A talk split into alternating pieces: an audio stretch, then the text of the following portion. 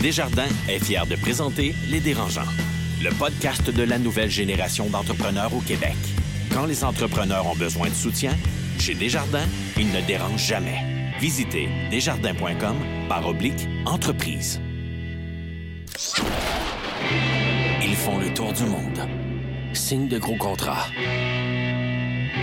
Écœurent pas mal de monde. Et nous racontent tout ça. Voici les dérangeants.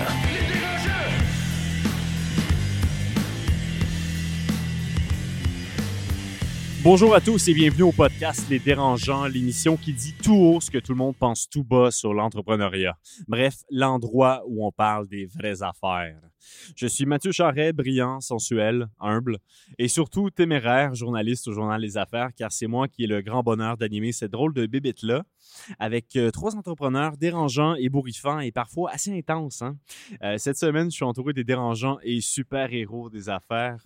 Capitaine Abitibi, le féroce Jean-Daniel Petit du magazine B-Side et d'Abitibi Co. Bonsoir. Juste un petit petite note. Tu as dit humble dans un euh, épisode euh, antérieur. Madame Anglade a parlé euh, que c'était un défaut. Donc, Ah, c'est un défaut? hein? oui. Elle a dit modestie. Ah. C'est modestie. Humble, c'est correct. Excusez-moi. Ouais. OK. dans, dans- de l'une de nos Wonder Woman en résidence, l'indomptable Marie-Claude Duquette du groupe Triton. Bonjour. du Superman de l'innovation, car dessous ses habits, par-dessus son six-pack, il aime bien porter des collants serrés. La merveille rousse, Monsieur Noah Redler. Euh, pourquoi tu regardes sous mes, euh, mes habits? euh, je- c'est les photos sur Instagram, hein, Noah. ah c'est ça. oui. Donc, ah, c'est oui. l'anniversaire aujourd'hui. Joyeux anniversaire, Noah. Ah, merci, merci. Donc, encore une grosse soirée en perspective pour cet épisode enregistré devant un public en délire au Desjardins Lab. Pour ce- Pour cette émission propulsée par le Mouvement des Jardins et par l'Université Concordia, nous avons le grand plaisir d'accueillir l'entrepreneur Nectarios Economakis. Bonjour Nectar. Bonjour, merci de m'avoir. Ça te fait plaisir. Et de débattre de l'enfer des ressources humaines. Mais d'abord, euh, messieurs, dames, la question dérangeante de la semaine. Mesdemoiselles, messieurs, choisissez votre numéro de 1 à 10 qui correspond à une question dérangeante et ensuite, on répond. Pas de faux fuyants. Marc-Claude, tu commences? 6. 6. Quelque chose que tu n'es pas capable de faire et qui te dérange? Hey, là, c'est euh, dur, là. Qu'est-ce que je suis pas capable de faire? Voyons. Tu fais tout? Ben oui. Dans ton entreprise, tu fais Ok, je tout. suis pas capable de faire correctement la vaisselle, Ah! j'imagine. Ah! Franchement. Non, mais sérieusement, pas capable de faire. Euh, Dans ton entreprise comme entrepreneur qui te manque. Là. Probablement le focus. OK. Ouais, clairement, parce que je pense que je m'éparpille un peu trop. Puis j'ai trop d'idées. La créativité, elle fuse un peu trop. Fait que le focus, il Le manque de focus. Puis Comment tu penses remédier à ça? Euh, écoute, là, je viens de sortir de l'école d'entrepreneurship de Beauce, fait que je pense que c'est rien pour m'aider parce que j'ai la tête encore plus pleine. Mais euh, je vais trouver, je vais trouver le moyen de focuser. JD, numéro de 1 à 10. Neuf. 9. Un entrepreneur qui t'a déçu. Euh, je vais dire Tyler Brûlé parce que je trouve qu'il. J'ai été très, très, très impressionné par ce qu'il a fondé. Autour de- Euh, c'est le fondateur de Wallpaper, qui a vendu, qui a ensuite fondé Monocle, qui est un, un empire média là, très, très complète. Et finalement, euh, il m'a déçu tout simplement par sa, sa vision long terme, qui n'était pas directement euh, ancrée dans, dans ses valeurs, mais plus sur l'opportunité de dire ce- cette niche-là a beaucoup, beaucoup de potentiel, beaucoup d'argent et je vais juste la développer. Donc finalement, j'étais euh, admiratif de ce qu'il a euh, bâti, mais j'étais déçu de pourquoi il l'a fait. Noah? Ben, c'est ma fête. Je suis un peu déçu. Tu m'avais pas demandé en premier, mais je vais quand même aller avec le numéro pour la 3. fin. Tu vas pour le numéro 3. Quelqu'un que tu détestes, puis pourquoi? C'est toi. Pour plein de raisons, Mathieu. non, j'adore, tu sais. Un Euh, entrepreneur ou quelqu'un en affaires? je déteste pas vraiment beaucoup de monde. Euh, non, euh, je suis assez à l'aise. Tout le monde a le droit de faire leur propre truc. Il y a des gens avec euh, qui je suis pas d'accord avec leur opinion, leur point de vue, mais je, je suis assez euh, ouvert de l'esprit avec euh, tout le monde. Je vais le laisser comme ça. Même Ça, avec Trump? zen. Euh, Trump? Même avec Trump? Ben, j'adorais les app- l'apprentisse quand j'avais jeune, alors je laisse une petite latitude. Merci, Noah. On fait une courte pause, puis on revient avec Nectar Economakis euh, de PNR. Et, euh, et voilà.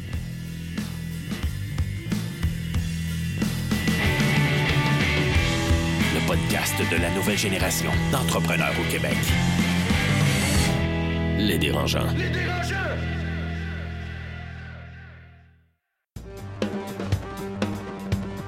À l'école de gestion John Molson de Concordia, nous formons la prochaine génération de propriétaires d'entreprises et de gens d'affaires. Nous offrons plusieurs cours, dont un certificat de deuxième cycle en entrepreneuriat. Pour plus d'informations, concordia.ca barre oblique GCE.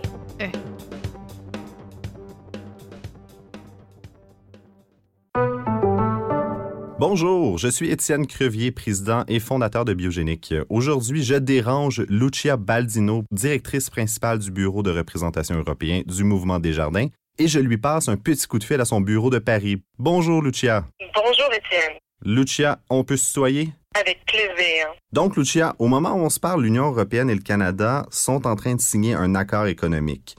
Qu'est-ce que ça va changer pour moi avec ma clientèle en Europe?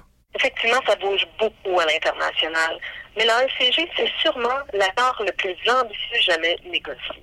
Au Canada, on connaît l'ALENA, mais l'AECG comme l'ALENA, réduit les barrières tarifaires et non tarifaires, mais va au-delà, car il traite aussi des nombreux aspects liés à l'environnement des exportations de biens et services. Clairement, j'ai bien fait de te déranger. J'ai l'impression qu'on va se parler demain matin. Merci beaucoup, Lucia. Quand tu veux, Étienne, au téléphone ou en personne, on est là.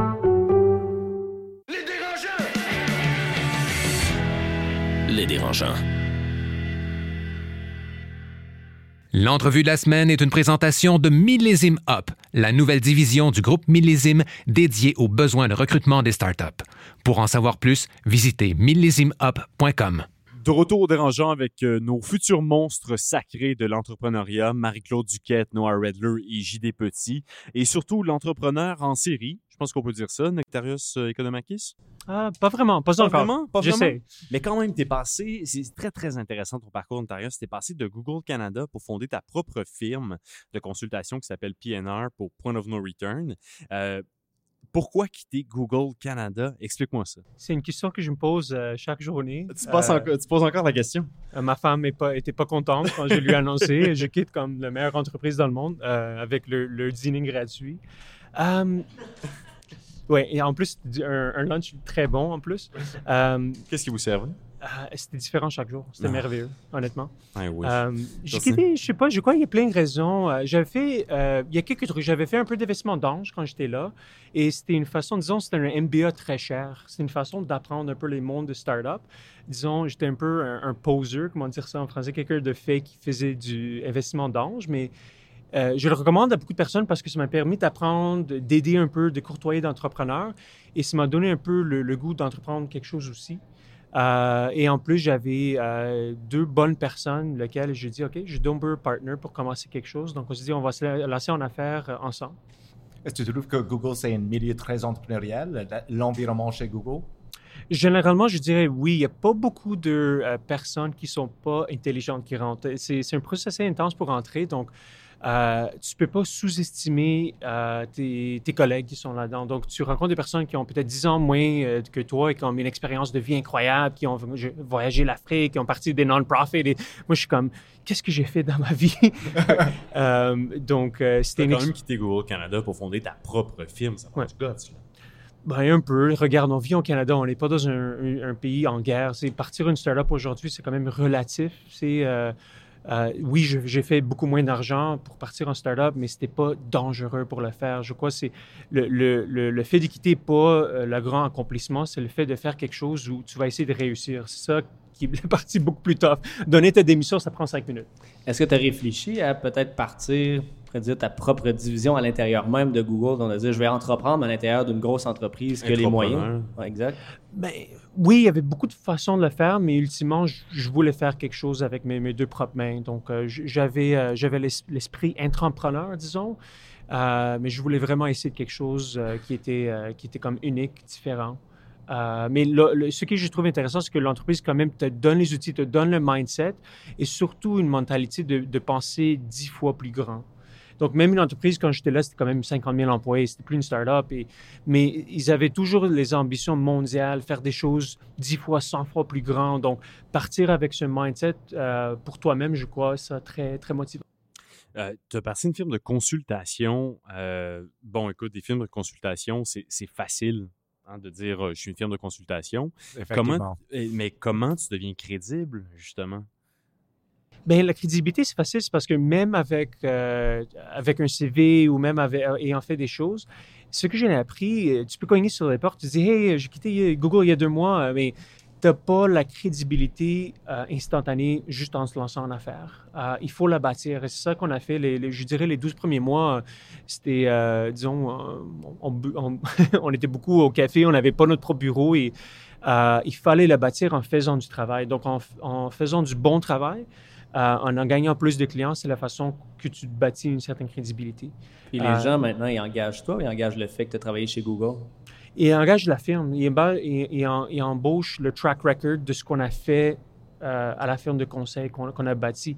Euh, évidemment, Google, c'est juste une, une source de crédibilité qui dit, OK, cette personne a, a fait quelque chose dans sa carrière, mais pour le mandat en tant que tel, ils veulent savoir que d'autres personnes vous ont embauché, que vous avez d'autres clients. Donc, euh, c'était ça le début. Le début, c'était assez difficile parce que ben, tu commences avec un feuille de papier blanc. Tu n'as pas, pas de clients. Et est-ce que tu as ramené beaucoup de, de choses de chez, de chez Google dans ton entreprise actuelle ou vraiment c'est toi, l'entreprise? C'est pas imprégné de Google? Non, je crois que c'est- notre propre ADN. Je crois euh, même, grand, même les grandes entreprises, la culture euh, est basée sur les fondateurs. Donc, si tu regardes un peu les firmes que vous connaissez, surtout dans, les- dans le monde de la technologie, Google, Facebook, etc., leur culture interne ressemble beaucoup à l'ADN des fondateurs. Si tu regardes Amazon, par exemple, qui est culture peut-être un peu plus difficile, mais c'est basé entièrement sur le profil de la partie- personne qui est la partie. Donc, la culture d'entreprise part par la personne qui l'a fondée, par, par les personnes qui sont à la tête. Euh, donc, c'est très personnel. Est-ce que tu trouves difficile de maintenir ton réputation? I mean, des fois, euh, avec des clients, c'est frustrant. Tu peux pas gérer, euh, dealer avec eux comme c'est avec ton employeur. Tu dois être vraiment conscient de tout ce que tu dis, tout ce qui passe avec les clients. Alors, comment est-ce que tu gères ça?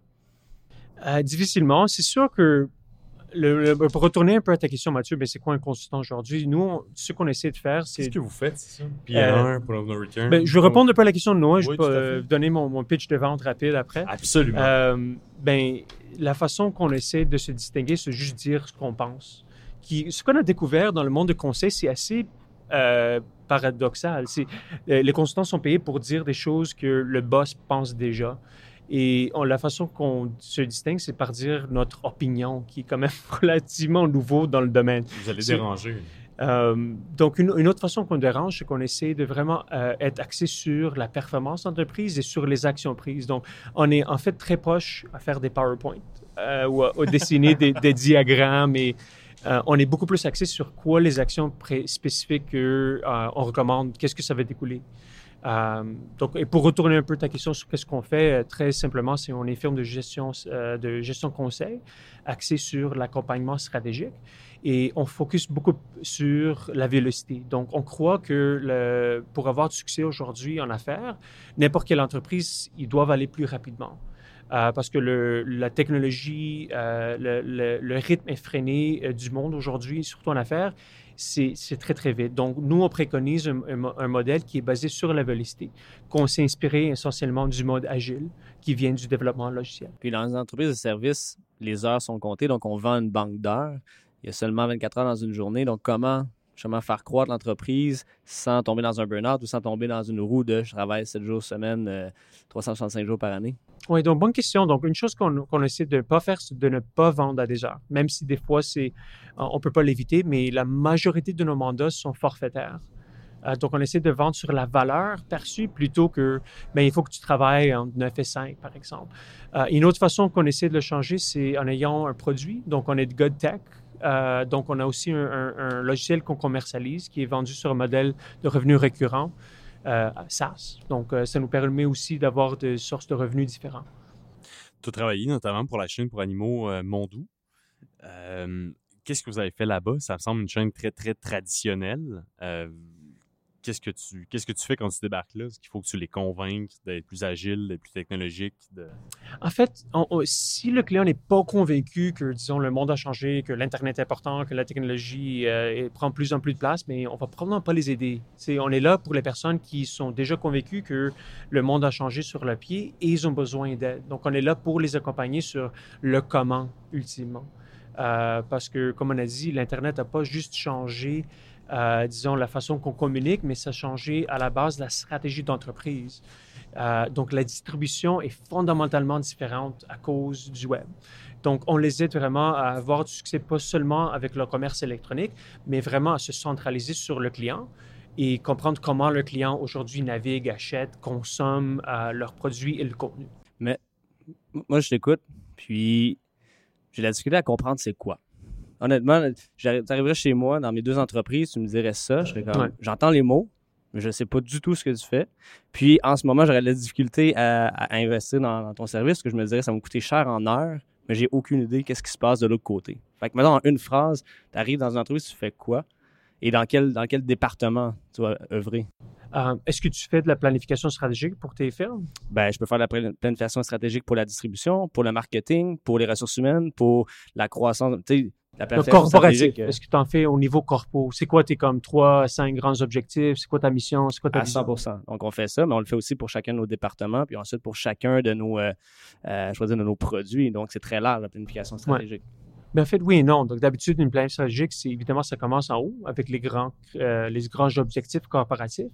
Et par la suite, ça se découle dans le reste de l'entreprise. Donc, nous, on, on- aide vraiment au niveau corporatif. Et comment tu la déclines dans des, dans des critères précis? Donc, la méthode agile, si tu es un peu au courant, ça fonctionne en mode sprint.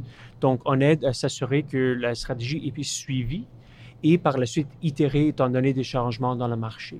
Donc, on donne vraiment un coup de pouce euh, du nouveau plan, plan stratégique corporatif plus qu'autre chose. Puis comment qu'on a, qu'on- que les gens évaluent un peu leur retour sur investissement. Donc, euh, souvent, les consultants sont perçus comme une dépense. C'est difficile. Ils rentrent dans l'entreprise, bougent plein d'affaires, repartent finalement. Il ne se passe pas grand-chose sauf une dépense de 25, 40, 50 000.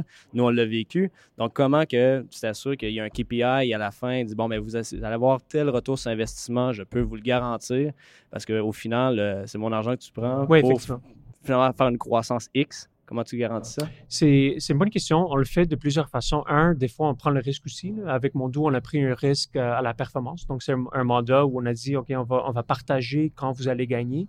Donc, on va prendre un risque. Donc, on prend un pourcentage des ventes euh, du commerce électronique sur certains jalons de succès.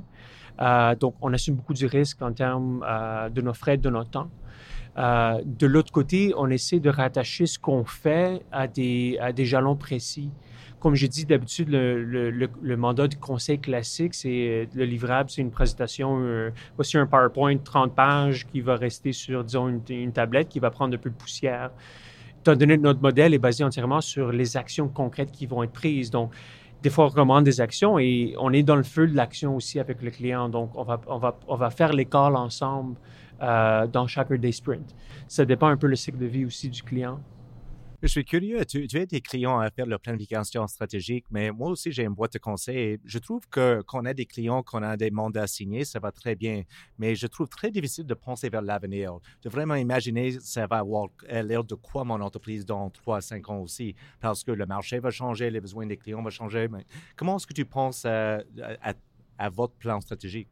C'est une bonne question. Pour moi, j'accorde beaucoup moins d'importance à des plans de 5 ans. Euh, on, a, la tendance de le faire sur 12 mois parce que, mais comme vous savez, il y a des changements très rapides sur le marché. Donc, euh, la majorité de nos mandats aujourd'hui sont sur 12 mois.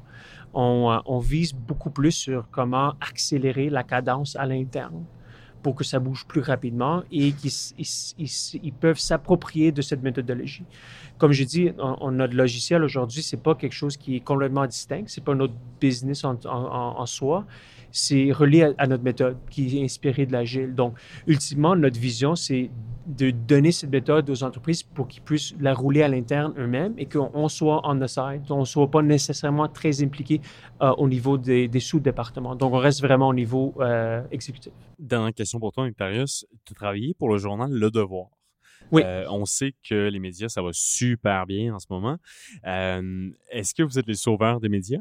Qu'est-ce que vous avez fait pour eux? Non, euh, c'est complètement à l'inverse. En fait, le devoir, je crois, ils avaient déjà euh, fait beaucoup. Je, euh, je vais prendre un step back. Je, je déteste le, le terme transformation numérique, un peu comme big data ou intelligence artificielle. Pour une personne à techno, c'est, ces termes veulent rien dire. Écosystème, non? Oui, 360.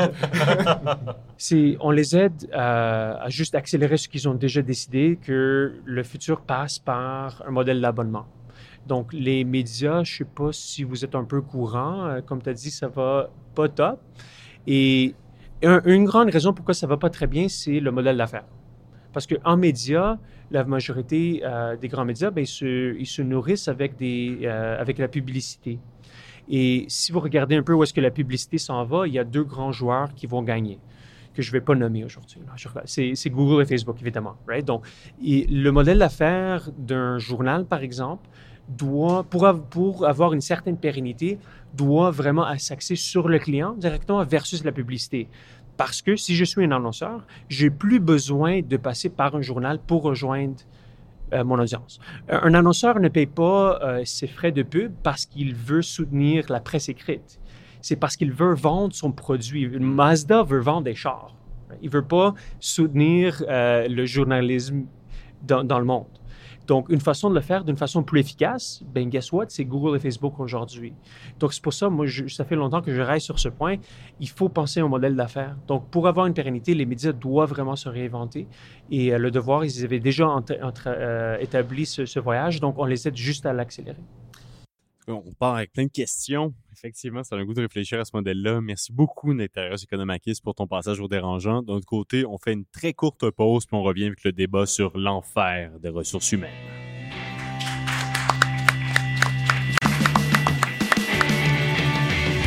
Le podcast de la nouvelle génération d'entrepreneurs au Québec. Les dérangeants.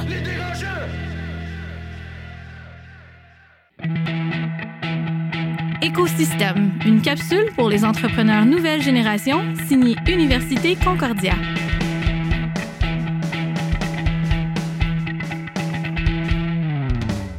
Bonjour, je suis Charles Beerbrier, entrepreneur en résidence, Banque nationale, pour l'école de gestion John Molson à l'Université Concordia. Les jeunes entrepreneurs me demandent souvent quel est le meilleur conseil que j'ai reçu. Le meilleur conseil que j'ai reçu venait de mon grand-père, qui m'a dit quand j'étais très jeune que tout ce que nous avons dans la vie, c'est notre nom et notre réputation. Alors c'est intégral à notre philosophie d'entreprise. Pour plus d'informations, concordia.ca barre oblique. GCE.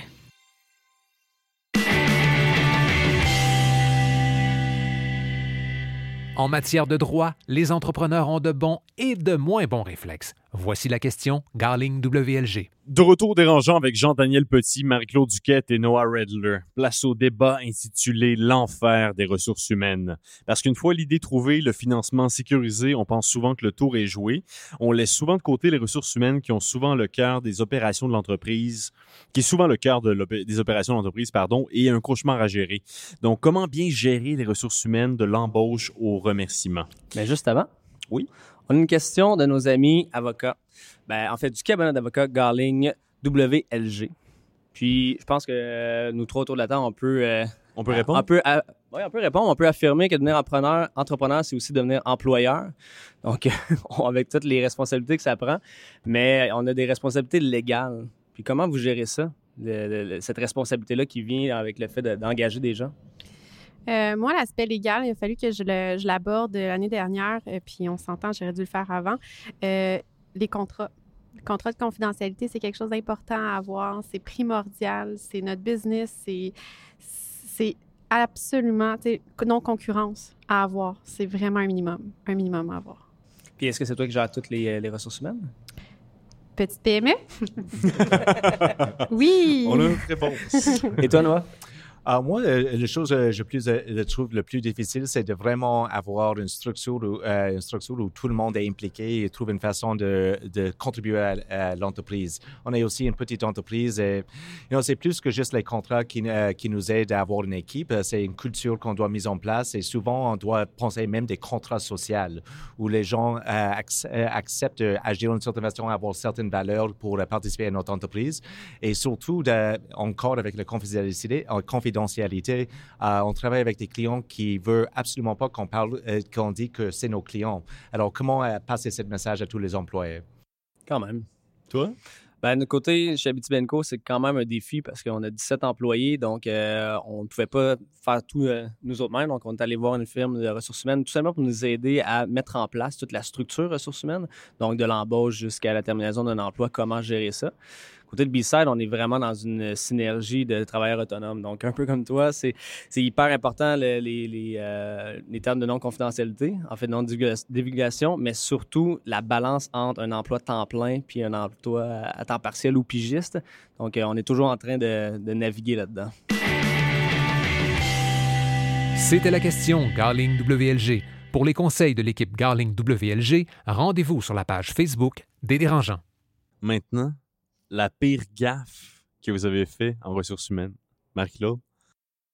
Euh, embaucher la personne sur la mauvaise chaise pour les mauvaises raisons en précipité. Tu sais, des fois, tu dis, OK, sentiment d'urgence, il me faut quelqu'un. C'est pas là que tu prends la bonne décision. T'es mieux la- d'attendre plutôt T'es mieux que- d'attendre, de, de travailler plus d'heures, de compenser que d'avoir la mauvaise personne à la mauvaise place. Toi, JD, ta pire erreur? Pour envoyer quelqu'un assez vite. Oh! OK. Honnêtement, des personnes toxiques, euh, c'est pas toujours la, la- la personne la moins performante. Des fois, c'est la plus performante qui est la plus toxique. Puis nous, euh, on a trop attendu pendant un bout, puis ça a vraiment été néfaste. Donc, euh, à refaire, je, je remercierais cette personne-là probablement dans la journée même. Noah, tu fais des erreurs? Ah oui, souvent. Il faut dire que dans mon entreprise actuelle, ça va très bien, mais j'ai un peu le problème d'embaucher des gens avec mes instincts. Alors, je vois quelqu'un, like, ouais, je sais pas pourquoi, mais j'aime toi. Alors, je vais tout de suite l'offrir un contrat. C'est like, OK, on va travailler ensemble, mais évidemment, c'est pas toujours la, la meilleure idée. Est-ce que vous avez un responsable de ressources humaines dans vos entreprises? Moi, Toi? C'est une bonne idée? Euh, honnêtement, j'ai déjà fait affaire avec, euh, avec des firmes. Puis là, avec la grosseur de la tête de l'entreprise, je le fais moi-même. Je peux pas dire que c'est une de mes qualités premières de gestionnaire. Euh, mais Pourquoi? allée me chercher. C'est dur? Oui, c'est dur. Oui, honnêtement, je pense que c'est l'aspect le plus difficile parce que un employé, c'est une variable. C'est- vraiment ça, c'est une variable. Tu peux avoir une superstar et du lendemain, au- du jour au lendemain, ta superstar devient comme son mari est décédé. Je veux dire, c'est une variable. La ressource humaine, c'est quelque chose de difficile. Fait que Ça, c'est une superstar. Là. c'est une sais, Nous, superstar. on peut avoir une variable de mon cadran n'a pas sonné ou hier, j'étais à bière, puis euh, dans- un matin, ça me tente pas de rentrer. là. Ouais, non, ça, je vis pas ça. je vis pas. C'est vraiment plus tout l'aspect, euh, des fois, émotif dans le bureau. Tu sais, t'es, t'es un petit bureau, là, fait que tu deviens psychologue aussi. là. C'est, c'est- c'est- c'est- c'est quelque chose. Euh, puis, tu peux pas toujours avoir contrôle sur ce qui va se passer parce que c'est ça, c'est une variable. C'est pas comme un, calcul mathématique euh, de ton bilan à la fin de l'année. Ben oui, OK, c'est ça. Ton état des résultats, ah, OK. Non, ça marche pas comme ça. On n'a pas besoin d'une personne en ressources humaines juste pour nous. On absorbe tellement d'informations de. euh, ben là, ma blonde, elle a telle affaire de tel truc. Puis, nous, on est juste en train de se poser la question de comment optimiser nos, nos opérations. Fait que finalement, tu absorbes toutes ces petites données-là de j'ai perdu mon crayon à, je sais pas, moi, j'ai de la difficulté avec ma voiture ces temps-ci. J'ai perdu mon crayon. Ah, des fois, là, je dis crayon, là, mais honnêtement, j'ai perdu mon tournevis, ça peut arriver. Là. Donc, tu sais, OK, des superstars. Cette gestion-là, mais au final, je pense que j'ai plus besoin d'une personne le soir juste pour ventiler. Tu sais, autre que ma blonde, juste pour dire, hey, aujourd'hui, C'est qui pour toi? c'est mon partner. Parce qu'on a deux entreprises ensemble à 50-50. On est les deux DG de chacune de nos entreprises et à tous les soirs, on déverse un et l'autre. Ah, moi, j'ai ça, j'ai une partenaire d'affaires, j'ai des amis aussi en affaires que j'appelle. Je suis comme, OK, c'est passé ça aujourd'hui. Mais euh, outre l'embauche, c'est que je disais, ah non, OK, je fais peut-être pas affaire avec une firme RH ou quoi que ce soit. Euh, je- par exemple, j'utilise des tests. Puis ça, aujourd'hui, ça m'aide grandement. C'est quelque chose que je peux plus me passer. Qu'est-ce que tu fais comme test? Euh, j'ai, là, j'ai utilisé le, le test Atman. Ça, te permet de. Ben, ça te permet de savoir un peu, selon le siège que tu as à remplir, euh, les qualités de cette personne-là. Ça vient vraiment dire, puis le match aussi avec l'entrepreneur. Moi, étant une petite entreprise, c'est super important que mon match soit un bon match. Ça te dit selon un pourcentage de ta personnalité avec l'autre personnalité, puis sa personnalité selon le profil à, remplir. Fait ça, ça aide vraiment beaucoup. Puis ils sont capables même de déceler si la personne a menti pendant le test. Je sais pas comment ils font, mais ils sont capables. Fait c'est déjà là en passant, en partant, la personne à répond en disant on va te faire plaisir, puis eux sont capables de le déceler. Ben, je pense que ça en dit long. Ça, c'est le genre de choses que en entrevue, ça veut pas dire que toi, tu vas être capable de le déceler. Fait que Est-ce ça, tu moi, le partages, le test? Oui, que je le tu- partage. Fait que tous les employés connaissent le test de tous les autres ils employés. voient mon test, puis ils voient que dans un élément de stress, je suis vraiment prompte. Fait que c'est pas de leur faute. C'est moi, c'est ma gestion. Mais est-ce que tu trouves que c'est une bonne chose d'avoir des employés trop complémentaires? I mean, tu veux pas des gens qui vont te challenger un peu, qui vont dire, euh, qui vont être capables de dire, like, OK, euh, je non. veux euh, être désolé. challengée, c'est ça que je veux. non, mais puis le test te fait pas que t'es t'es pas challengé. C'est plus, est-ce que est-ce qu'elle va, elle, être heureuse? Parce a ça aussi, là, ton employé, là, si elle n'est pas heureuse, elle peut pas donner son 100 Fait que c'est super important de savoir que ton employé, elle va bien fitter sur la chaise que tu as à remplir. Mais c'est-tu ta job de rendre ton employé heureux? Je veux dire, au pire. On n'a pas le choix. Ouais. Malheureusement, on n'a pas le choix. Puis les tests que tu parles sont hyper euh, utiles pour nous aussi. On a commencé à faire ça cette année. Puis pour nous, c'est de désamorcer des situations. Parce que entre les faits, la réalité et les perceptions, là, tous les problèmes arrivent là. Donc, tu sais, fait. Salut, Jean-Daniel, j'ai besoin d'avoir telle information. Est-ce que tu peux me l'envoyer? Moi, répondre par message texte, OK. Perception, bon, Jean-Daniel est en crise. Là, je suis comme, j'ai juste répondu OK parce que j'étais en meeting, donc j'étais pressé. Donc là, il y a toute l'espèce de gros mouvement de là, il est fâché, là, ça fait deux jours qu'on s'est pas vu. Puis finalement, j'étais dans plein bonheur. Donc là, le fait d'avoir les outils pour désamorcer, de dire, ben Jean-Yann, souvent, il répond avec des petits courriels courts. Euh, finalement, il ne sera pas organisé de telle et telle façon. Ça l'enlève tout le, le, dire, le spectre de, de perception. Ça, ça l'aide énormément. Ouais, je trouve que quand tu as des employés, tu es très conscient de tout ce qui sort de ta bouche, parce qu'on ne sait jamais com- comment ça va être perçu, comment ils vont réagir à ça. Et ça peut, pour toi, euh, comme j'ai dit, vient de dire, ça peut être juste quelque chose like, oh, j'étais occupé, je réponds dans un mot, mais il le perçoit comme ça, like, oh, le boss est fâché avec moi, like, qu'est-ce que j'ai fait? C'est in- c'est inacceptable. C'est di- c'est difficile de prévoir comment ça, euh, si ça va se passer. Mais t'es quelqu'un de très violent aussi en même temps. Fait que c'est dur à tu sais. Hulk smash! Non, ben, mais en- c'est ouais. dans la culture d'entreprise. Mais entrepreneur, entrepreneur, c'est aussi être leader. Fait que c'est d'exercer correctement ton leadership. Puis t'es, dans le fond, t'es un capitaine de bateau. Fait que c'est ton travail à toi. Est-ce que les- c'est ça, les gens sont à la bonne place, puis oui, qu'ils soient heureux, oui, qu'ils soient épanouis. Parce que quand ils rentrent dans le, ma- le matin, puis qu'ils sont de bonne humeur, ben ils veulent faire la différence entre entreprises. Ils veulent exercer ta vision. Puis, tu sais, c'est ensemble qu'on va emmener l'entreprise à un autre niveau. Puis il y a beaucoup des gens on est qui disent, ben finalement, je vais finir travailleur autonome parce que la gestion des ressources humaines, euh, je suis plus capable. Puis c'est une grosse, c'est vraiment un, euh, tu sais, c'est ça, après que tu as eu ton financement, tu as ton idée, tu as ton concept, mais là, tu as les RH. Et qu'il y en a qui décident de dire, ben non, regarde, je vais être travailleur autonome parce que c'est trop de gestion, ça m'en demande trop. Mais c'est toi aussi, toi en tant que leader. C'est quoi, c'est quoi ta place? C'est où tu veux aller? Puis c'est ton travail à toi. Fait après ça, une fois que tu as compris que ça, c'est ton rôle, euh, je pense que ça facilite après ça les ressources humaines. Mais comme je dis, c'est toujours une variable. Il va toujours arriver Ah, C'est quelque une variable, chose. puis on la sous-estime tellement. Dans tes prévisionnels, là, tu vas avoir bon, ben, le temps qu'on va mettre à euh, aller chercher la matière première, produire, faire tout ça. Puis finalement, on dit, bon, ressources humaines, ça va se faire tu sais, au gré du vent, tout ça. En une, une journée de 8 heures, tu peux avoir 4 heures de ressources humaines. Puis là, tu dis, ben, j'ai pas avancé, j'ai rien fait de ma journée. Puis finalement, le lendemain, tu dis, bon, c'était juste une, pro- une problématique du, du lundi. Et non, le mardi, il y a une autre problématique qui arrive. Puis c'est toujours ces imprévus-là. Puis finalement, ben, là, nous, on a commencé à les rentrer dans, ça dans nos prévisionnels parce que on s'en sort pas. C'est- continuel. On est des humains avec des, des émotions et finalement, ben, mon partenaire qui est ingénieur se dit, pourquoi on n'a pas parti d'une business avec des machines? La machine, à 8 heures, elle commence. À C'est 8 simple, h simple, 7, simple. elle a produit ça. On est correct. Puis il n'y a, aucune problématique. Vous avez l'air de trouver ça lourd, les RH. Euh, ben, on est Oui. des humains, Oui. puis euh, on vit des émotions. Fait que là, imagine. Ben, pas moi, mais toi. Ben moi, oui, oui, c'est, c'est, c'est, c'est- oui. Je, je suis plein d'émotions. Puis oui, dans le fond, c'est ça, tu sais, la personne vit quelque chose, tu peux pas être insensible. Puis autant toi, tu dis quelque chose à la personne, puis tu vois que ça la fait réagir, tu sais, moindrement que tu as du cœur au ventre, puis que tu veux que ça marche, puis que l'autre est important. Tu sais, en tout cas, moi, c'est, j'avance pas toute seule, j'avance en équipe. Il faut rappeler que les émotions sont contagieuses dans, un, euh, dans une entreprise. Si, euh, euh, s'il y a de bonheur, tout le monde est content. Mais s'il y a de malheur, like, ça s'infecte, on sent ça dans l'environnement. C'est une énergie négative qui change euh, toute la producti- productivité. Les gens ne veulent pas agir de bonne façon et ça crée des conflits à l'intérieur. Et maintenant, faut gérer ces conflits au lieu de faire ton job. Vous avez parlé tantôt d'employés toxiques. C'est quoi un employé toxique?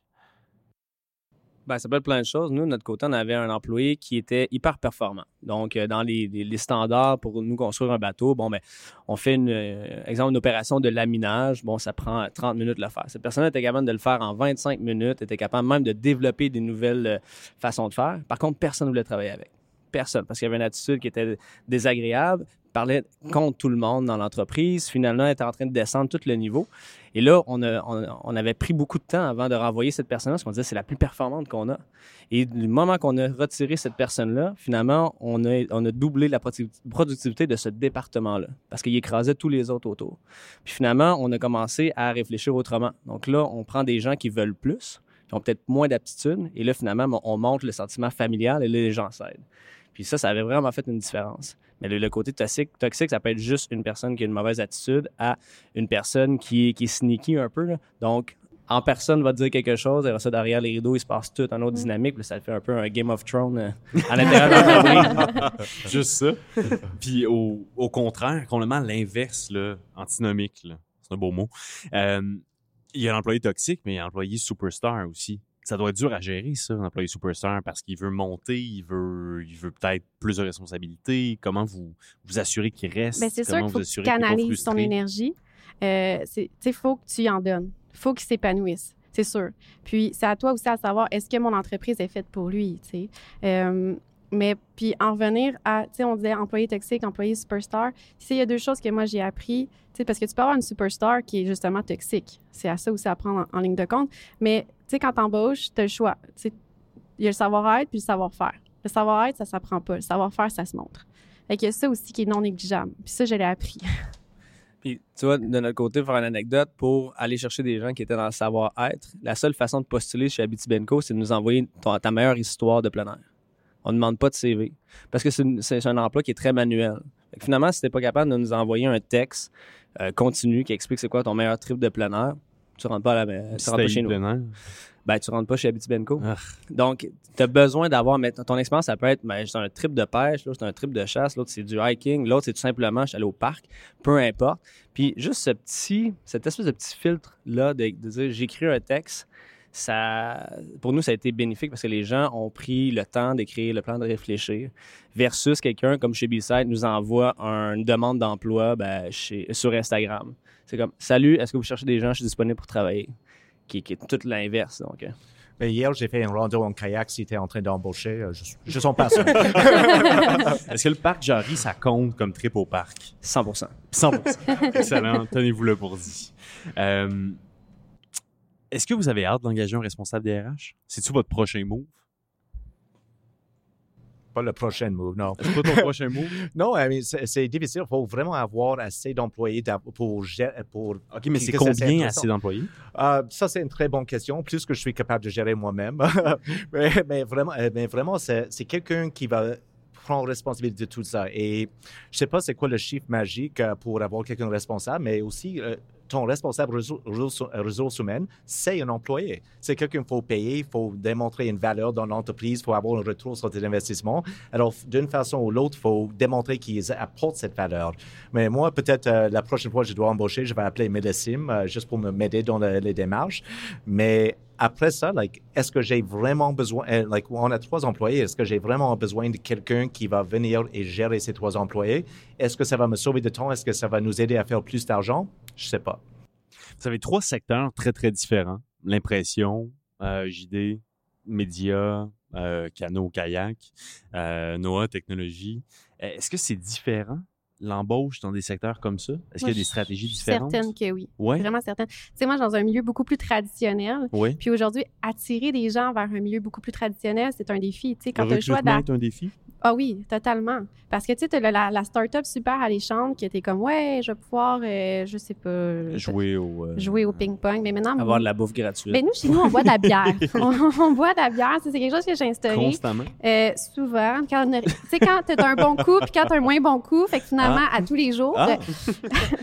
on boit du vin ou de la bière, puis on a, on a un divan en arrière. Mais tu sais, c'est de rendre ça intéressant aussi, c'est de dire qu'est-ce que moi j'ai une valeur ajoutée, puis attirer les gens, parce que ça, c'est une autre chose. Tu sais, les gens qui sont qualifiés, faut que tu ailles les chercher. Ouais, comment vous les attirez, tu- justement? La bière. C'est quoi le. c'est- intéressant parce que ça, ça, c'est vraiment la culture d'agence, la culture du, du sais, d'avoir euh, des, des sofas partout, ben, des, des bin bags ou d'avoir de la bière, la bouffe gratuite, tout ça. Puis tu as travaillé en agence. là. Exact. Fait moi, j'ai- ben, c'est- la façon de faire. C'est pas mal la seule façon que j'ai connue. Et on a euh, implémenté ça chez Abitibenco. Donc, horaire flexible, euh, l'alcool, tout ça, le vendredi, euh, le vendredi, et c'était un fiasco.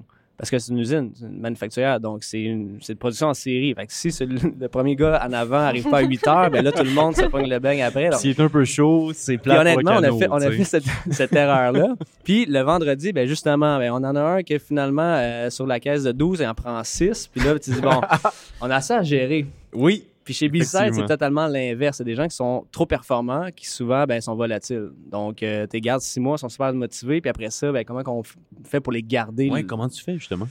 En ce moment, c'est la culture puis la mission, vision. Parce qu'on n'est pas concurrent au niveau des salaires, puis on n'est pas concurrent non plus au niveau de l'équité. Donc, on n'offre pas ça euh, présentement. Donc, c'est vraiment, nous, on a une vision qui est très singulière. Est-ce que tu crois à ça humainement? Si oui, les gens embarquent, puis là, ils... Il embarque dans la mission. On revient, euh, on parlait la semaine dernière. Exact. Responsabilité. là. Ben, il y a plus en plus de gens à l'entrevue d'embauche vont demander, tu sais, quand c'est le temps à eux à poser une question, ils vont demander c'est quoi toi ta vision?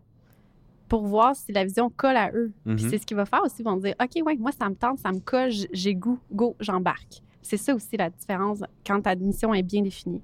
J'aime ça. C'est quoi une bonne question d'entrevue? Ou une mauvaise question d'entrevue? Quelque chose que vous posez systématiquement? J'ai déjà demandé à un employé de m'interviewer. De, de, j'ai inversé les rôles et dit, like, OK, fais l'entrevue pour moi. J'étais juste curieux, c'est quoi les questions ils vont poser, qu'est-ce qu'ils vont dire, comment ils vont euh, présenter le- l'offre d'emploi, parce que j'imagine ils ont lu.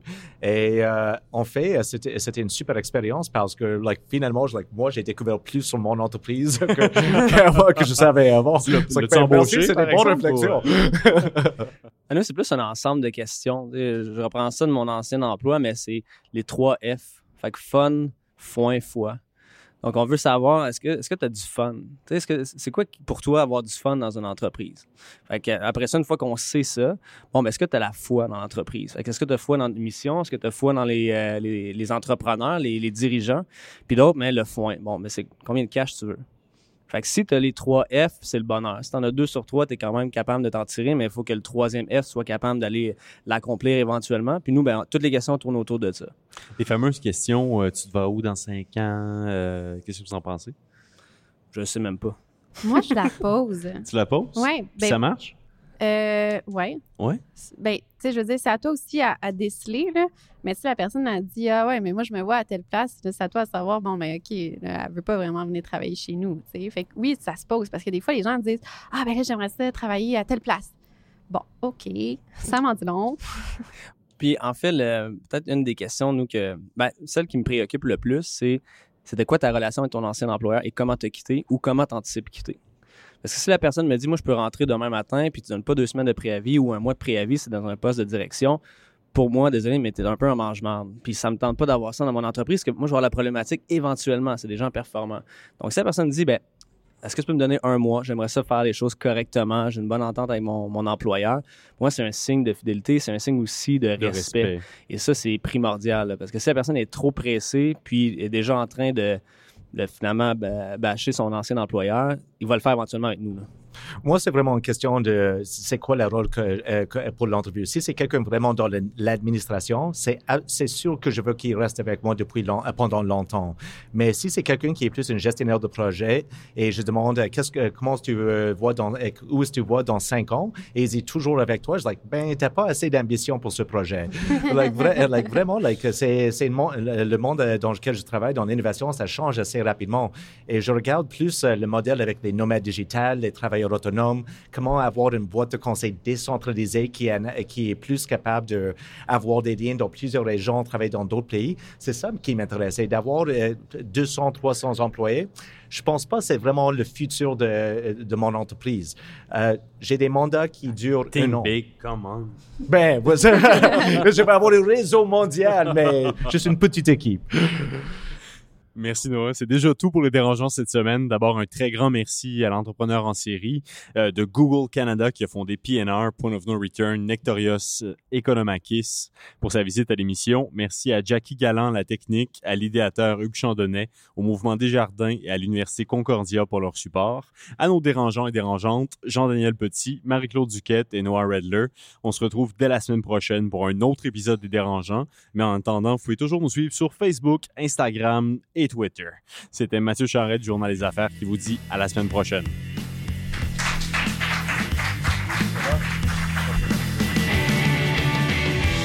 Le podcast de la nouvelle génération d'entrepreneurs au Québec.